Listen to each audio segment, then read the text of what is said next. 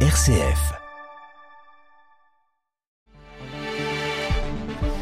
Bonjour Pierre-Hugues, bonjour à tous, bienvenue dans votre journal local. Êtes-vous satisfait de votre métier? Si ce n'est pas le cas, le Greta Berry propose des reconversions, l'occasion de découvrir de nouveaux métiers comme l'accompagnant éducatif et social, on voit ça dans un instant. Les acteurs de la COP régionale étaient de passage à Blois ce lundi pour une journée de sensibilisation autour des changements climatiques, l'occasion de rappeler l'objectif et les actions de cette COP locale, on vous explique. Des œuvres éphémères en pleine rue, c'est ce que vous pouvez découvrir durant tout le mois de juillet à Bourges. Une cinquantaine de vitrines ont été décorées par des artistes locaux. Un musée à ciel ouvert, on voit ça en fin de journal. RCF en Berry, le journal Guillaume Martin de Guéret.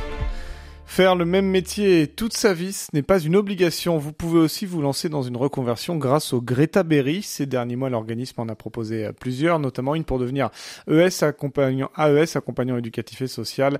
Un métier où prendre ses distances est important, comme l'explique bien Brice et Léa au micro du Sastre. C'est très très très compliqué parce qu'on aurait tendance à prendre à cœur les situations des jeunes. Euh, c'est pour ça qu'il faut vraiment travailler en équipe et passer le relais quand on voit que c'est compliqué quand même pour nous. Le fait de venir en plus faire la formation nous, nous, nous aide de plus, nous aide à appliquer quand même. On a toujours avec certains jeunes plus d'atomes, enfin on sent, sent mieux, qu'on des situations où on comprend mieux. C'est là que c'est plus compliqué. Et bon, parfois, heureusement que les collègues même sont là pour nous dire attention. Et puis, c'est là qu'il faut prendre du recul. Il faut vraiment le faire, de toute façon. Mais j'ai pu euh, voir euh, dans cette formation à quel point c'est important de prendre la juste distance, qui a été très compliqué pour moi. Parce qu'avec euh, le public que j'accompagne, c'est vraiment un accompagnement euh, quotidien. On est vraiment 8 heures non-stop avec eux. Donc quand il se passe des choses pas bien pour eux, on prend forcément à cœur parce qu'on est très proche d'eux quand même. Donc on voit à quel point la juste distance, euh, c'est important de passer le relais et surtout de se reposer aussi sur ses collègues. Fin de cette formation en octobre prochain après un an d'alternance entre cours et stage. Témoignage complet à découvrir dans notre émission L'écho des sans voix sur rcf.fr. Recréer des postes de police dans les quartiers, c'est ce que demande le maire de Châteauroux Gilles après la vague de violence qu'a connue le pays ces derniers jours suite à la mort du jeune Naël. Objectif recréer du lien entre policiers et habitants, des violences urbaines qui ont touché également le quartier Saint-Jean à Châteauroux en fin de semaine dernière. Gilles Averrousse, qui est aussi le président de l'association des villes de France, faisait partie des 220 maires reçus à l'Elysée euh, mardi par Emmanuel Macron. Des discussions qui ont duré 4 heures. Le maire Castelroussin salue la loi d'urgence annoncée par le président pour aider les collectivités à reconstruire les bâtiments publics dégradés mais pour lui, il faut aussi entreprendre un travail de longue haleine dans les quartiers. Ce sont ces mots dans la Nouvelle République ce matin. Toujours à Châteauroux, une subvention qui fait euh, débat au conseil municipal. Maxime Gouru, élu d'opposition, pointe du doigt la subvention de 6 000 euros votée par la majorité à l'association Sainte-Solange pour la réhabilitation de la chapelle du même nom. Pour lui, elle n'a pas lieu d'être et contrevient à la loi de 1905 de séparation de l'Église et de l'État. On ne peut nier l'intérêt public au vu de la face qui s'effrite dangereusement, répond le maire. Un élément du patrimoine de la ville abonde l'adjoint à la culture. Le montant total des travaux de la chapelle Sainte-Solange est estimé à 256 000 euros. Cap sur la COP Région. Cette année, le Conseil régional propose six grandes journées de mobilisation et de sensibilisation au changement climatique euh, dans chaque département. Et lundi, ce sont les Blésois qui ont pu rencontrer les acteurs euh, de la COP régionale en Loire-et-Cher. Jérémy Godet est vice-président du Conseil régional délégué au climat. Il nous rappelle l'intérêt de cette COP locale. L'intérêt d'une COP régionale, c'est que les COP internationales, elles ont été nécessaires pour euh, sensibiliser, pour acculturer, etc.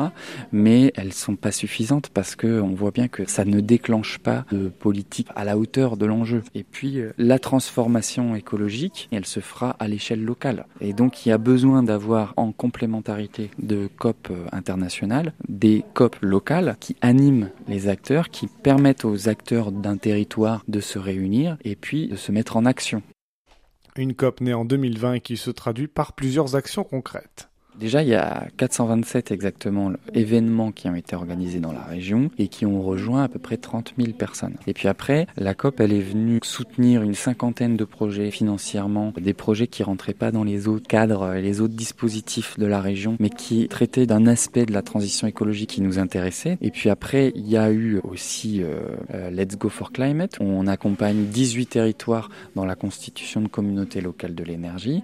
Et aujourd'hui, il y a, on est 10 collectivités de région à former l'ensemble des agents territoriaux aux questions de transition écologique.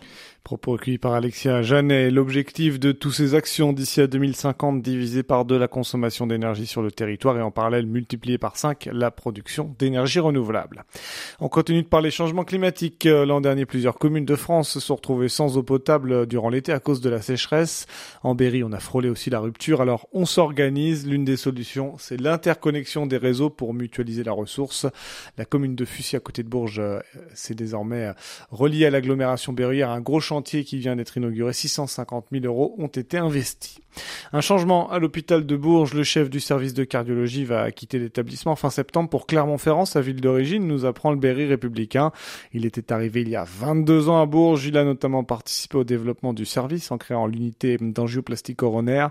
En 2020, le service a été classé 38e sur les 711 hôpitaux que compte le pays sur la prise en charge de l'infractus du myocarde.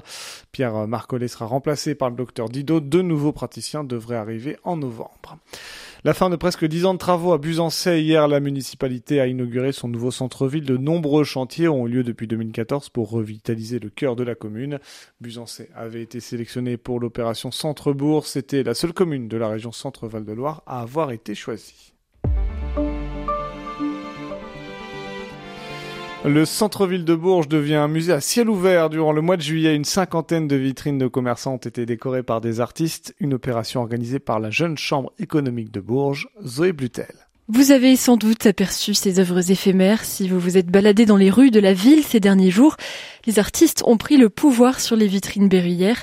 Pierre Rigaud, trésorier de la Jeune Chambre économique, pilote l'opération Bourges, ton centre-ville. On a tout type d'art. Euh, on a des artistes peintres, aquarellistes, on a aussi des sculpteurs, des céramistes, et puis on a aussi des dessinateurs qui font des créations originales directement sur la vitrine. C'est exclusivement des artistes locaux du Berry. La Jeune Chambre économique et les commerçants de la ville ont laissé carte blanche aux artistes. Vous allez retrouver les poèmes de Céline Rulon, une qui a édité un recueil de poèmes sur la vitrine du bouquiniste Passage rue Bourbonnoux. Vous découvrirez aussi une création dessinée par euh, Linda Manchon sur euh, la boutique La Cave à Pépé rue Mirbeau. Et puis euh, l'atelier Le Plongeoir de Cultura, un groupe d'artistes qui sont venus installer des œuvres d'art directement dans la vitrine de la Mutuelle de Poitiers rue Moyenne. De quoi embellir le centre-ville pour l'été, mais aussi attirer plus de clients dans les commerces. C'est notre but. On a envie d'animer notre centre-ville, de lui donner un dynamisme en donnant envie aux gens de venir découvrir des œuvres d'art. Un but de mettre en lumière des artistes locaux et de permettre au public berruyer de découvrir ou redécouvrir des commerces qu'ils auraient peut-être oubliés ou des nouveaux commerces qui viennent de s'ouvrir. Et les œuvres sont à découvrir jusqu'au 29 juillet prochain.